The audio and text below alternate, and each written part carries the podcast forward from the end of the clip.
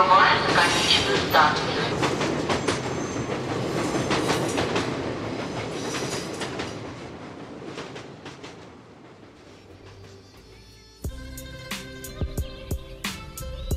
Здравствуйте, уважаемые слушатели.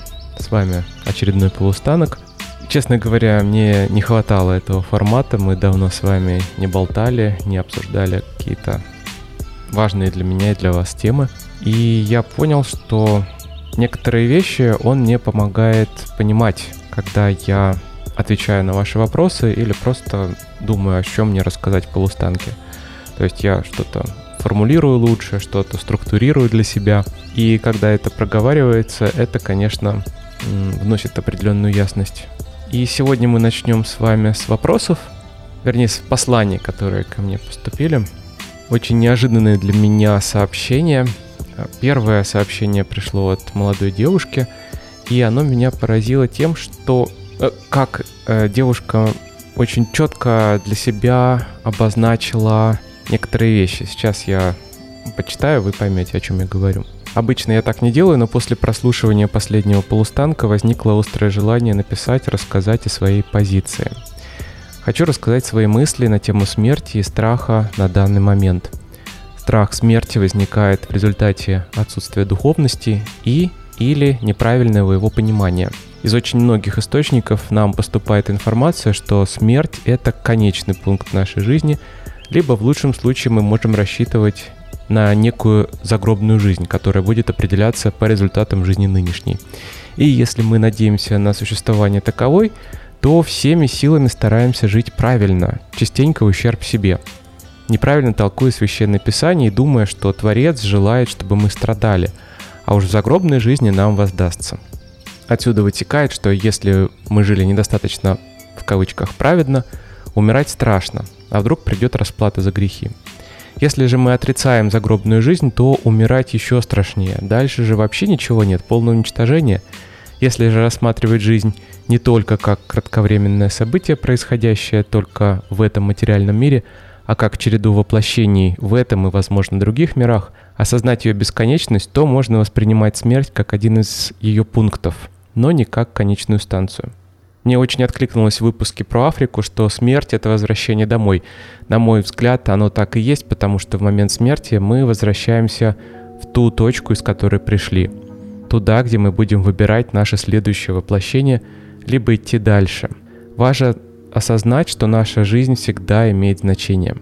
Более глубокое значение, чем просто материальное удовольствие, слава, успех и так далее. Зная это, мы не боимся умереть и ничего не оставить после себя – мы сами выбираем свои воплощения и подписываем священное соглашение, чтобы пройти определенные уроки в этом мире. И понимание этого дает возможность продолжать жить полной жизнью в любом возрасте и даже зная, что тебе осталось совсем недолго. И на мой взгляд, все те условия э, жизни, данные нам сейчас, в которых страшно жить, даны нам для того, чтобы мы наконец пробудились. Замечательное послание. Здесь, конечно, лейтмотивом звучит э, дилемма Паскаля – но, как мне кажется, как только мы выходим за рамки христианской традиции, христианского понимания загробной жизни и возмездия загробной жизни, э, однократности существования человека, то перед нами открывается очень интересная перспектива. Я говорю о других традициях, ну вот тут была упомянута Африка. Те традиции, в которых всегда присутствует определенная надежда, вне зависимости от того, как именно ты прожил эту жизнь. Повторюсь, я был приятно удивлен, узнав возраст автора этого послания. Ну, то есть настолько четко изложить свое понимание, сложившееся понимание отношения к проблеме смерти в таком возрасте, это, конечно, дорогого стоит.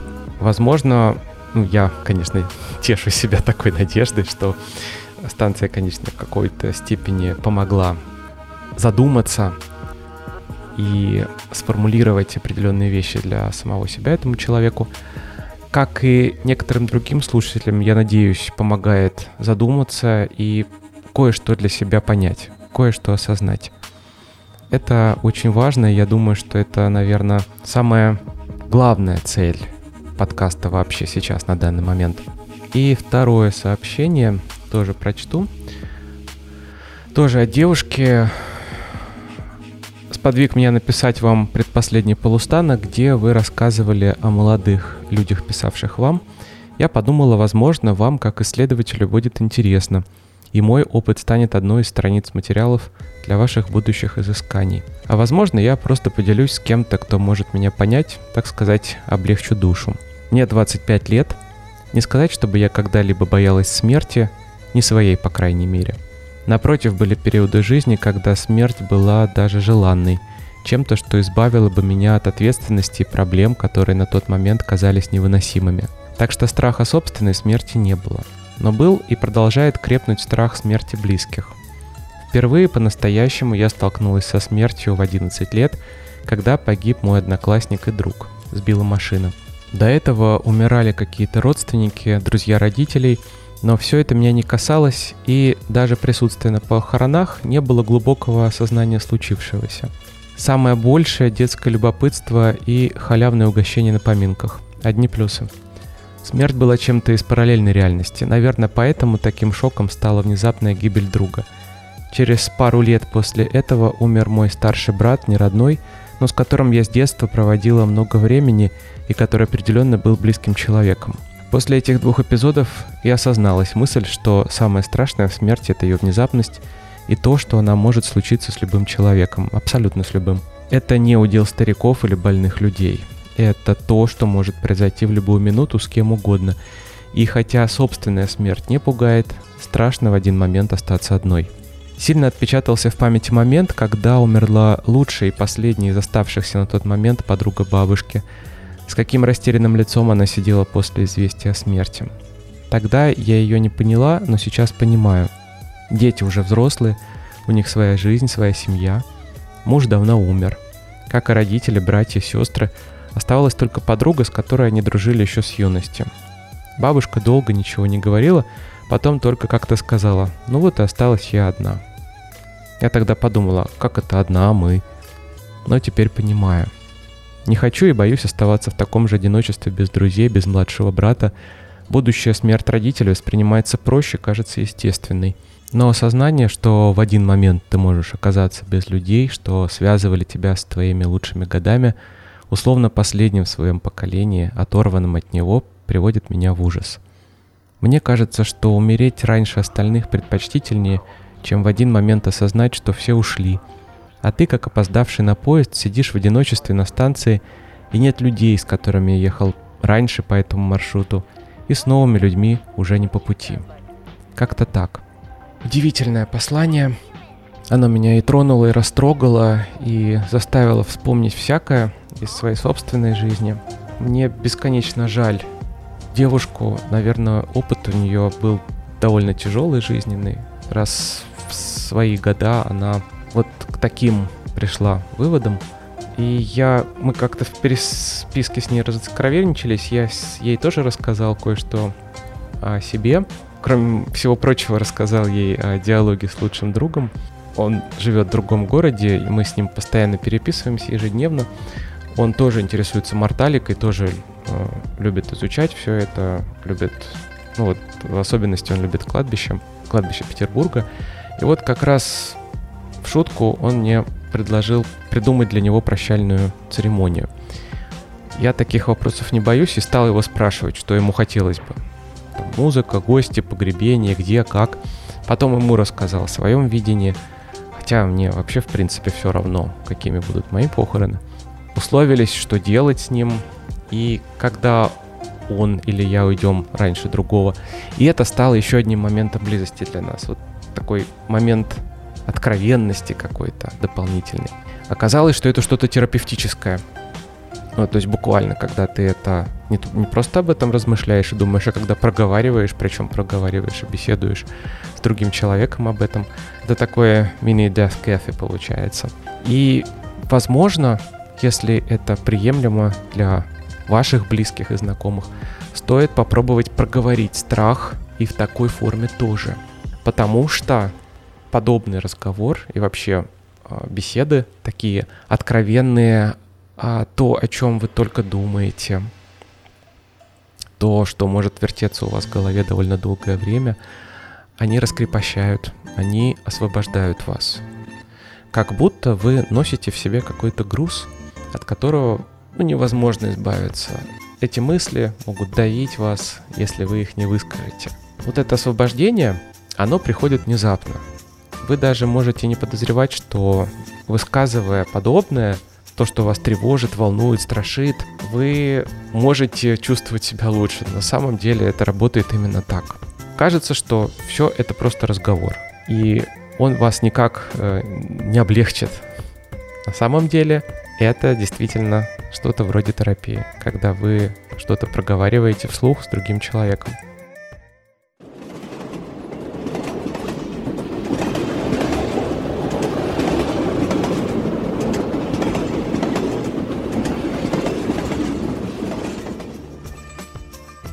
Ну и теперь перейдем к вопросу.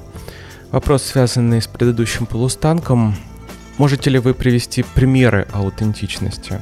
Это дополнение к долгому разговору, который я вел в прошлый раз. Да, конечно.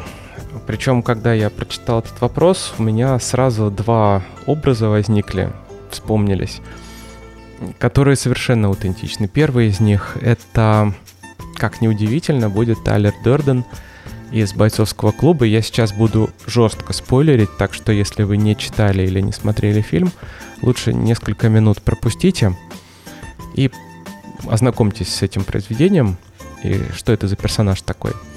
Так вот, почему я считаю, что это совершенно аутентичный человек. Со стороны, если вы читаете или смотрите на этого персонажа, это сферический в вакууме социопат, абсолютно конченый, вот какой только он может быть.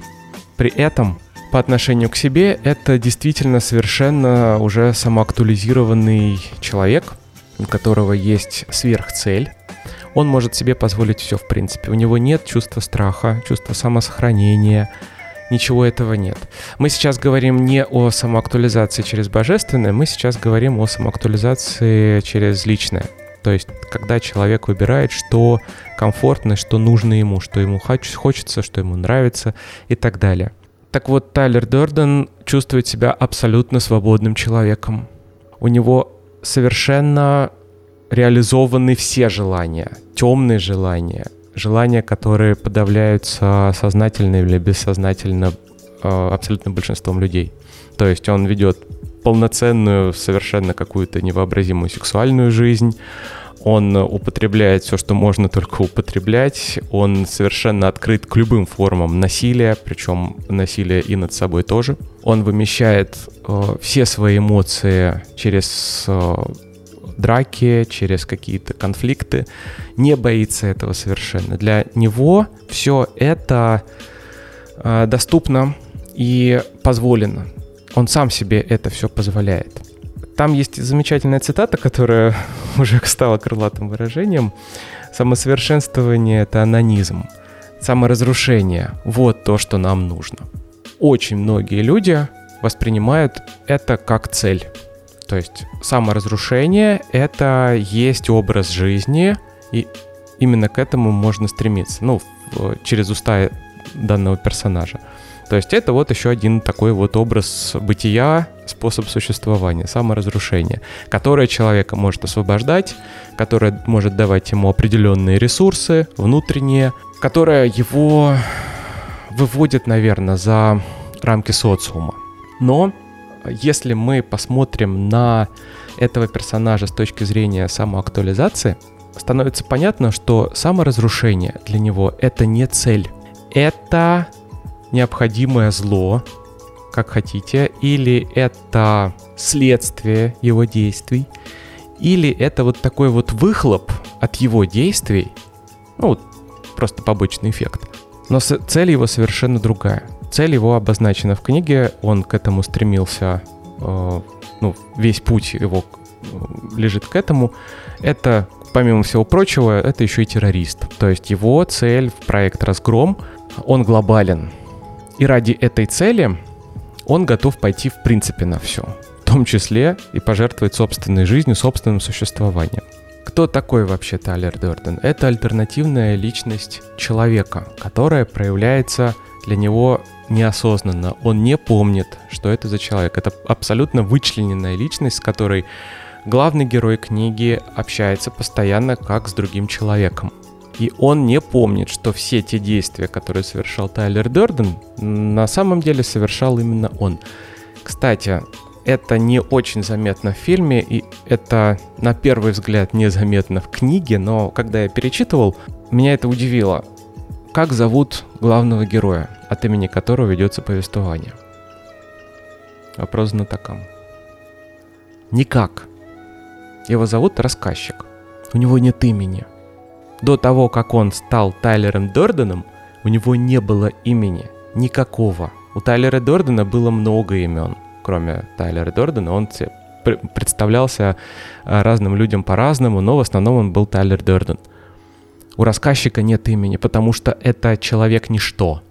Абсолютно пустой, не наполненный ничем, кроме э, какого-то непонятного бессмысленного потребления, бессмысленного существования, с бессмысленной работой. То есть так живут миллионы людей. Ему даже имени нет. Так живу, живет большинство людей. Безымянны, без цели. Просто плывут вот по этой жизни, в этом существовании. Они просто есть. Они недостойны упоминания. А Тайлер Дерден обретает свое имя, когда из никто становится кем-то становится Тайлером Дерденом. Это очень важный момент. Э, наверное, самый тонкий момент в этой книге, помимо всего прочего. И второй персонаж, который мне вспомнился сразу, это Иисус Христос. Там самоактуализация достигнута совершенно иным путем, но между Тайлером Дерденом и Иисусом Христом есть кое-что общее. Как вы понимаете, это именно то самое саморазрушение. Тайлер Дерден Иисус Христос. Я не провожу сейчас намеренно никаких аналогий, разумеется, я не могу сравнивать их. Я говорю о том, что я вижу общего в их поведении как самоактуализированных личностей. Так вот, у Иисуса Христа тоже была цель. Он знал, что его предадут. И он знал, что, возможно, в результате предательства он будет подвергнут казни, что он пострадает. И он не знал, что ему будет даровано воскрешение. Но тем не менее, он пошел на все это сознательно. Он не свернул со своего пути, потому что его цель была гораздо-гораздо важнее и выше всего этого. Представьте на минуту, что Христос внезапно свернул со своего пути. Неважно в какой точке. Возможно, это было после Тайной вечери, возможно, это было в Гефсиманском саду. Где-то он сказал «нет, я не хочу идти по этому пути». Кем бы он стал? Как бы он прожил остаток своей жизни? Что бы с ним случилось дальше? У меня есть ответ на этот вопрос, ну, лично для меня. По всей видимости, он стал бы просто обычным человеком, который влачил бы свое физическое существование до конца своих дней. Его кризис, его пик, который он должен был пережить, он бы не пережил – он бы не совершил то, что ему было предначертано, то, к чему он шел всю свою жизнь, то, ради чего он существовал. И после этого, после непережитого кризиса, он потерял бы всякий смысл к существованию, как человек самоактуализированный.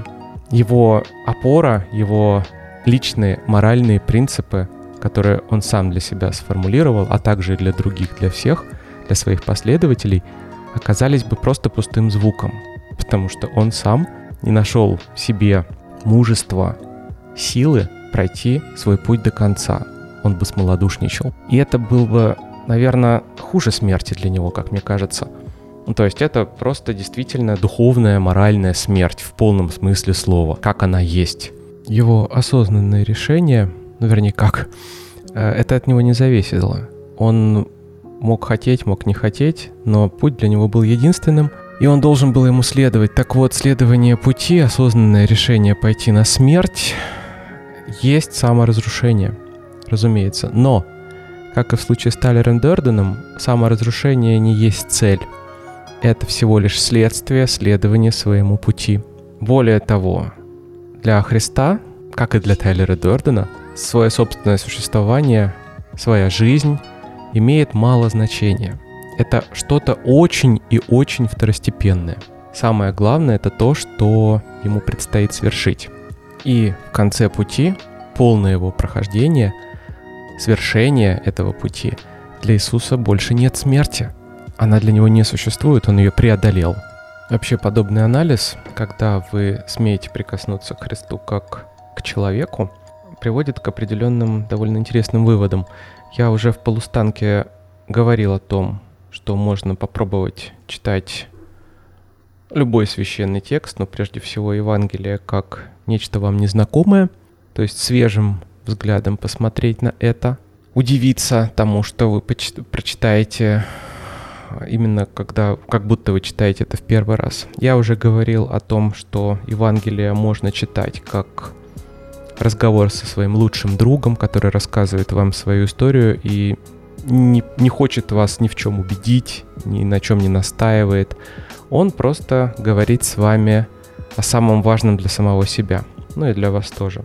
И сегодня я бы хотел сказать вот о чем. Это тоже очень важно. Эта мысль у меня появилась как раз э, при обдумывании очередного полустанка. Когда я задумался о самоактуализации и о Христе. Когда вы читаете Евангелие, можно попробовать полностью отстраниться от всех знакомых, привычных вам образов.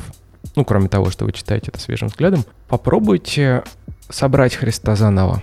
Ну, то есть полностью забыть все то, что вы видели в, на, на, на полотнах, каких-то художественных произведениях, кино, его образ я имею в виду, как его изображают, как он себя ведет, как он говорит. Полностью забудьте об этом.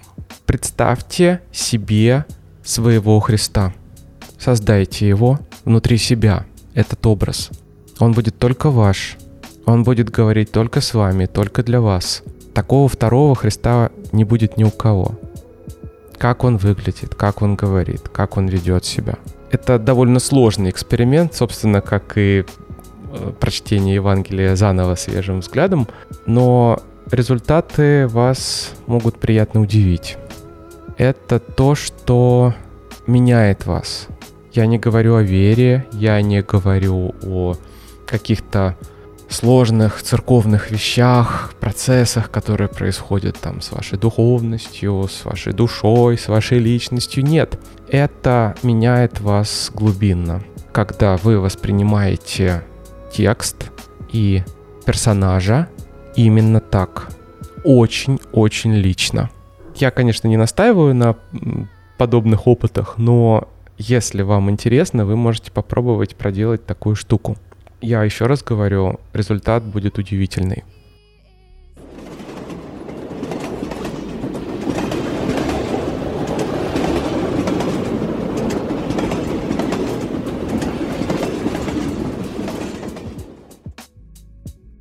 Поговорим уже по традиции о книгах. Сегодня эта книга «Все мы смертны», автор Атул Гаванде. Сам он врач, хирург-онколог – он работает э, в Америке из индийской диаспоры. Отец у него тоже врач. И он пишет чрезвычайно личную книгу. Почти половина книги состоит из э, истории болезни его собственного отца, о том, как он умирал. Умирал от рака, умирал очень тяжело и долго. Э, лечение было шло с переменным успехом, то лучше, то хуже. И рак был такой неприятный, был поражен спинной мозг в шейном отделе, и он как будто убивал его очень медленно. Ну, когда отказывают разные части тела, разные органы постепенно, когда человек просто теряет способность быть человеком. Собственно, книга это для всех написана, потому что там он без прикрас рассказывает о том, что ждет нас всех, если мы доживем до старости. В старости человек умирает быстро очень редко. Если это не инсульт, не инфаркт, не острая сердечная недостаточность, то люди умирают постепенно, могут умирать годами, вне зависимости от возраста. Это может произойти и в 70, и в 90 лет, но люди умирают трудно и тяжело. Быстрая смерть, к сожалению, это большая редкость и исключение. Там, смерть во сне, например, это ну, то, что встречается действительно довольно редко. Это мы говорим о том, что происходит дома, не о медицинской смерти, не о смерти в хосписе, не о смерти в больнице. Он пишет о том, как проходят последние годы таких пожилых людей. Очень хорошо освещена система хосписов, как эта э, система появилась, как это было раньше, как э, вообще пришла, кому пришла идея э, содержать стариков отдельно от, от их семей, почему люди пришли к такому. Это чисто западное изобретение э, в странах Востока и в самой Индии, например, это какая-то дикость. До сих пор считается чем-то очень странным, несмотря на то, что хосписы появляются уже и в этих странах тоже. Он пишет о том, как люди болеют, как они лечатся, почему решают прекратить лечение на некоторых этапах, просто отказаться от приема лекарств, от терапии, потому что для них это становится тяжело, или они просто хотят уйти уже, наконец, быстрее не продлевать агонию, так как лечение от онкологии — это тоже очень больно. Кроме облегчения, это еще и большое испытание для больного. Также он пишет о том, что их поддерживает в это время. Это могут быть родные, это могут быть какие-то вещи, какие-то занятия, даже животные. То, что занимает их, то, что отвлекает их от болезни, то, что может их поставить заново на ноги. И эти случаи он тоже описывает, когда люди внезапно, благодаря такому вот импульсу извне, например, общению с внуками, с которыми они не общались очень долгое время, возвращаются в жизнь, несмотря на свою болезнь, и продолжают существование. Эта книга еще и очень полезна для врачей, потому что, ну, насколько я могу судить по разговорам с медиками, которые у меня были, э, какого-то особого такого специального курса по гериатрии, например, нет.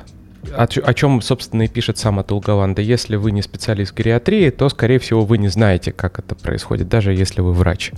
Как общаться с такими пациентами. И вообще, как говорить с пациентами о смерти. Как говорить со смертельно больным? Стоит ли продолжать борьбу? И врач должен быть способен не только помогать и лечить, но объяснить, что больному предстоит.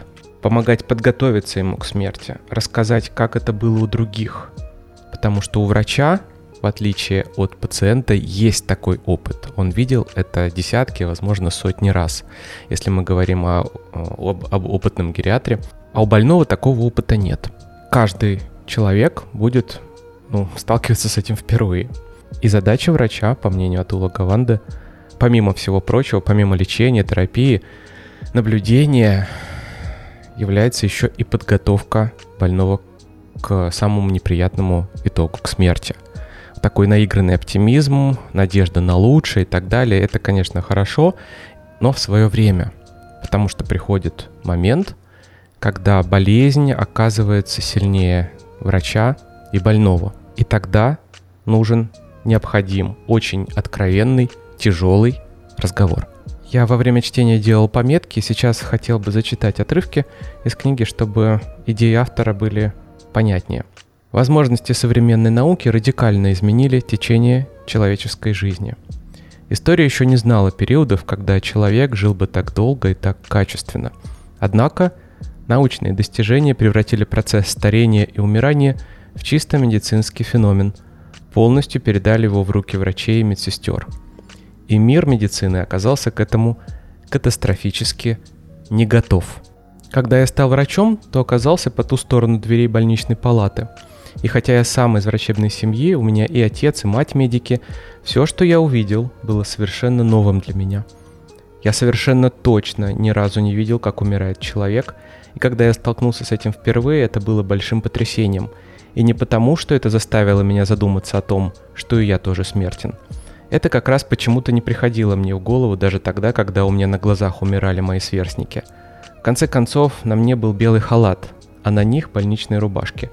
Я не мог себе представить, что все может быть и наоборот. Зато я хорошо мог представить себе на месте этих пациентов своих близких – я не раз был свидетелем того, как тяжело болел кто-то из моих родных, жена, родители, дети. Иногда болезнь угрожала их жизни.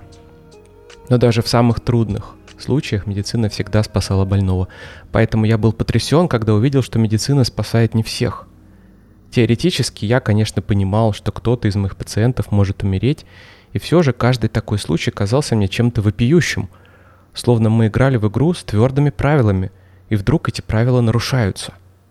Не зная, что за игра мне представлялась, но мы в ней всегда должны были побеждать. Покойный хирург Шервин Нуланд, автор классического труда «Как мы умираем», сокрушался. Поколения наших предков понимали и принимали неизбежность того, что природа в конце концов возьмет свое. Врачи в то время гораздо охотнее признавали собственное поражение и не были настолько надменны, чтобы его отрицать. И дальше автор уже продолжает. Эксперимент по превращению феномена смерти в чисто медицинскую процедуру продолжается всего несколько десятков лет – то есть он довольно молод. Но уже можно говорить о том, что этот эксперимент провалился. Как писал Монтень о жизни в конце XVI века, умереть от старости – это смерть редкая, исключительная и необычная. Это последний род смерти, возможно лишь как самый крайний случай. Далее продолжает автор. Таким образом, сегодня, когда в большинстве стран средняя продолжительность жизни перевалила за 80 лет – мы представляем собой своего рода курьезы, живущие гораздо дольше предназначенного нам времени. Изучая старение, мы стремимся постичь вовсе не естественный процесс, а противоестественный. И далее автор очень подробно, шаг за шагом описывает то, что нам предстоит. Как будет ухудшаться наше здоровье в среднем. Как будут отказывать органы, как нам все будет тяжелее двигаться, потому что суставы будут терять подвижность, они будут болеть, начнутся воспаления. Как будут отказывать органы чувств, зрение, слух, осязание. Мы все меньше и меньше будем связаны с внешним миром из-за этого. Нам все труднее будет поддерживать связь с внешним миром, потому что, ну, это будет испытание каждый раз. Вы наверняка видели людей, которые выходят в магазин как в последний раз, пожилых. Для них это тяжело. Им тяжело пойти в магазин просто, не говоря уже о чем-то другом. И вот это описание поэтапное, как происходит старение и как мы приходим к смерти, э, со многим примеряет. Вообще, в принципе, такой род литературу нужно популяризировать, как мне кажется, и такие, о таких штуках нужно говорить очень много где и часто, потому что и в это, э, это, этому в книге тоже посвящено определенное место. У современного человека есть иллюзия, которая создана с помощью медицины, что здоровье — это норма. Вот здоровье, когда ничего не болит, вот так и должно быть. На самом деле нет. И об этом знает ну, любой хороший врач. Здоровье — это исключение, когда ничего никогда не болит, тем более, когда уже приличный возраст. Это очень большое исключение. Задача медицины не продлить вот это вот, когда ничего не болит. Задача медицины облегчить, когда что-то болит. И как, э, такого рода иллюзия создает э, определенный график. То есть раньше люди рождались, жили некоторое время и довольно быстро умирали. Потому что течение болезни было очень трудно чем-то облегчить или остановить.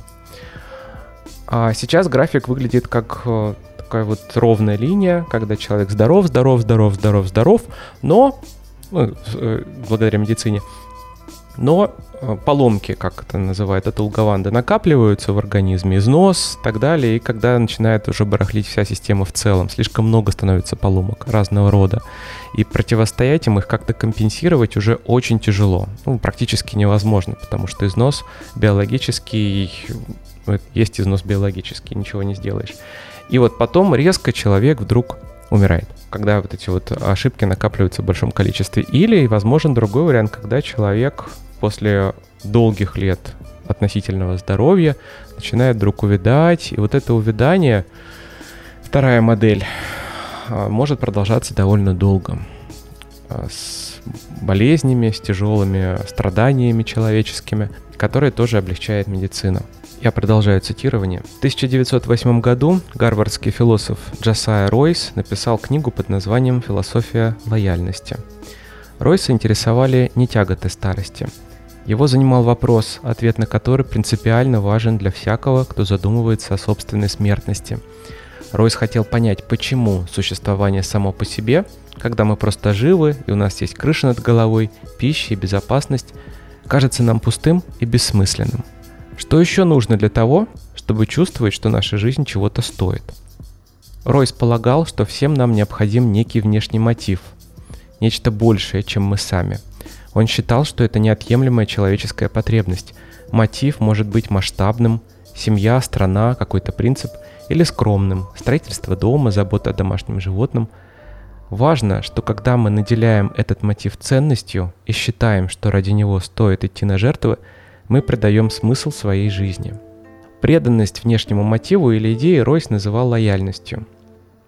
Он считал лояльность противоположностью индивидуализма. Индивидуалист ставит на первое место собственные интересы, его больше всего заботят собственные страдания, удовольствия и собственное существование в целом. Лояльность по отношению к чему-то, не имеющему отношения к его личным интересам, индивидуалисту чужда. А если эта лояльность взывает к самопожертвованию, то она может даже пугать, поскольку превращается в ложное, иррациональное мировоззрение, которое делает людей беззащитными перед тиранами, которые ими манипулируют. Нет ничего важнее личных интересов, говорит индивидуалист, а поскольку все мы в конце концов умрем и исчезнем, самопожертвование не имеет никакого смысла.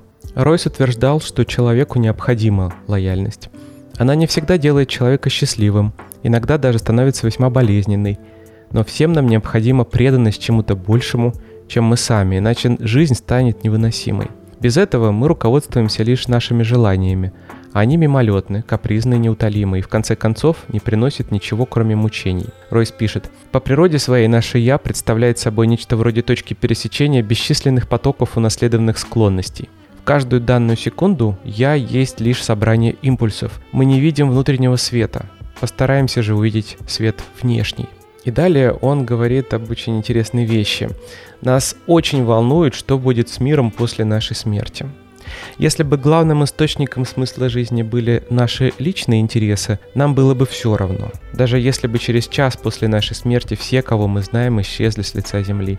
Однако большинство из нас уверено в том, что случись подобное, и наша жизнь лишится всякого смысла. Смерть осмысленна только если считаешь себя частью чего-то большего – семьи, общины, общества. Иначе мысль о смерти не может внушать ничего, кроме ужаса. Но если у тебя есть лояльность, все иначе. Лояльность, писал Ройс, разрешает парадокс повседневного существования, являя нам вовне какую-то идею, которой следует служить, а внутри – волю, которая лишь рада нести это служение. Волю, которой это служение не противоречит – а лишь обогащает ее и способствует ее проявлению. Вот в психологии подобная лояльность, причина, мотив для этой лояльности называется трансцендентальность или трансцендентальная ценность. Очень немногие люди в течение своей жизни э, пытаются к этому прийти осознанно, задаются вообще, собственно, этой, проблемой, проблемой трансцендентальной ценности.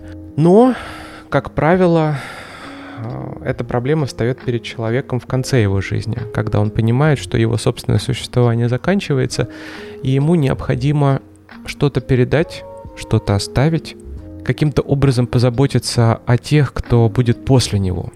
И это то, э, что в нашем обществе сейчас, по мнению автора, труднодоступно для таких стариков.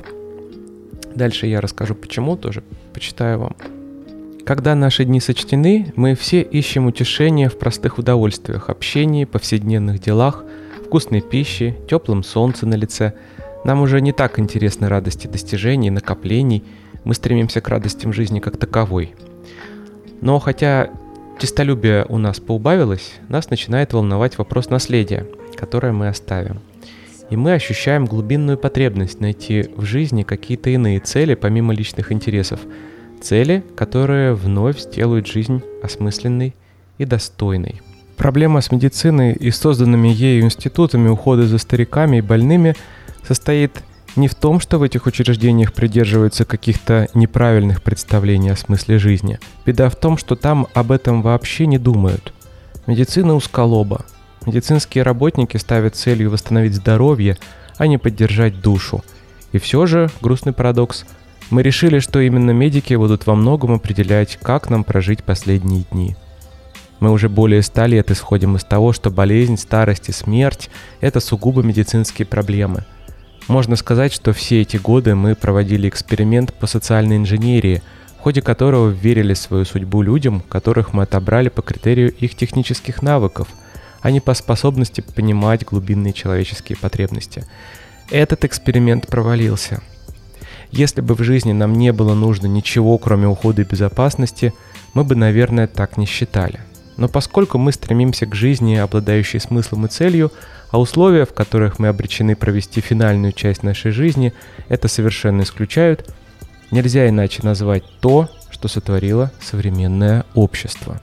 В прошлом, когда умирание, как правило, было гораздо более стремительным, нам не приходилось особенно задумываться над подобными вопросами – Некоторые острые хронические заболевания и раньше протекали длительно по естественным причинам, классический пример туберкулез. Но все же до того, как в процесс умирания вмешалась современная медицина с ее методами ранней диагностики и способами продления жизни, с момента, когда больной понимал, что его недуг может оказаться смертельным, до, собственно, смерти проходило всего несколько дней или недель. Как отмечает исследовательница Джоанна Лин, изучающая завершающую стадию жизни – в целом к опасным для жизни болезням люди относились как к плохой погоде. Как к чему-то, что вдруг может наступить ни с того ни с сего, без предупреждения. А там уж либо пройдет, либо нет. Умиранию сопутствовали установившиеся еще со времен Средневековья обычаи и традиции.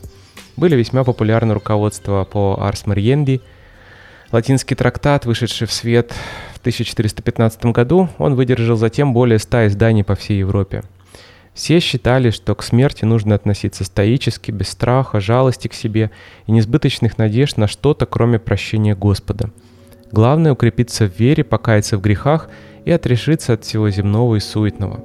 В руководствах по искусству умирания приводились молитвы и вопросы, которые родные и близкие должны были задавать умершему, чтобы привести его в надлежащее умонастроение в последние часы. С особенным уважением следовало относиться к последним словам умирающего – наши дни скоропостижная кончина скорее исключение. Смерть приходит к большинству из нас лишь после долгой медицинской битвы с болезнью, остановить которую в любом случае невозможно. С метастатическим раком, деменцией, болезнью Паркинсона, прогрессирующей полиорганной недостаточностью, чаще всего отказывает сердце, за ним по частотности следуют легкие, почки, печень, либо с накопившимися симптомами глубокой старости. Во всех этих случаях смерть неизбежна – но когда точно она наступит, неясно. Вот мы и сражаемся с этой неопределенностью. Как и когда признать, что битва проиграна. Что же касается последних слов, то и понятия такого, похоже, больше не существует. Технологии научились поддерживать работу наших органов, когда мы сами давно уже ничего не осознаем и не в состоянии сказать ничего связанного. И вообще, как прислушаться к мыслям и заботам умирающего, когда медицина практически не дает уверенного ответа на вопрос, в какой момент можно сказать, что человек умирает. Умирает ли человек, если у него терминальная стадия рака, деменция, неизлечимая сердечная недостаточность? Ну и в заключение последняя цитата, которая мне особо понравилась. Здесь описывалась очень тяжелая болезнь, это онкология. Онкология, при которой человек, наверное, бы уже давно умер несколько раз, но пациент продолжал жить. Это женщина, она оказалась очень стойкой и сама боролась с болезнью, и врачи от нее не отступали.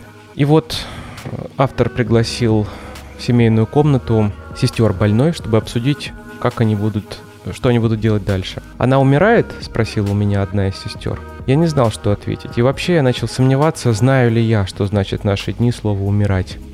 В результате прогресса медицинской науки в последние десятилетия безвозвратно канули в лету вековой опыт, традиции и язык, которым мы описывали собственную смертность. И теперь перед человечеством встала новая трудная проблема мы забыли, как полагается умирать.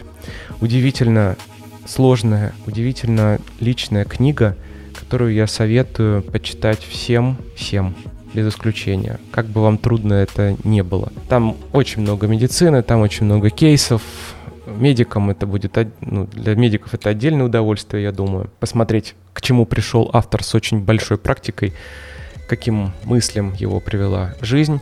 На этом сегодня все. Мы едем до конечной. Скоро услышимся снова. Помните, жизнь прекрасна.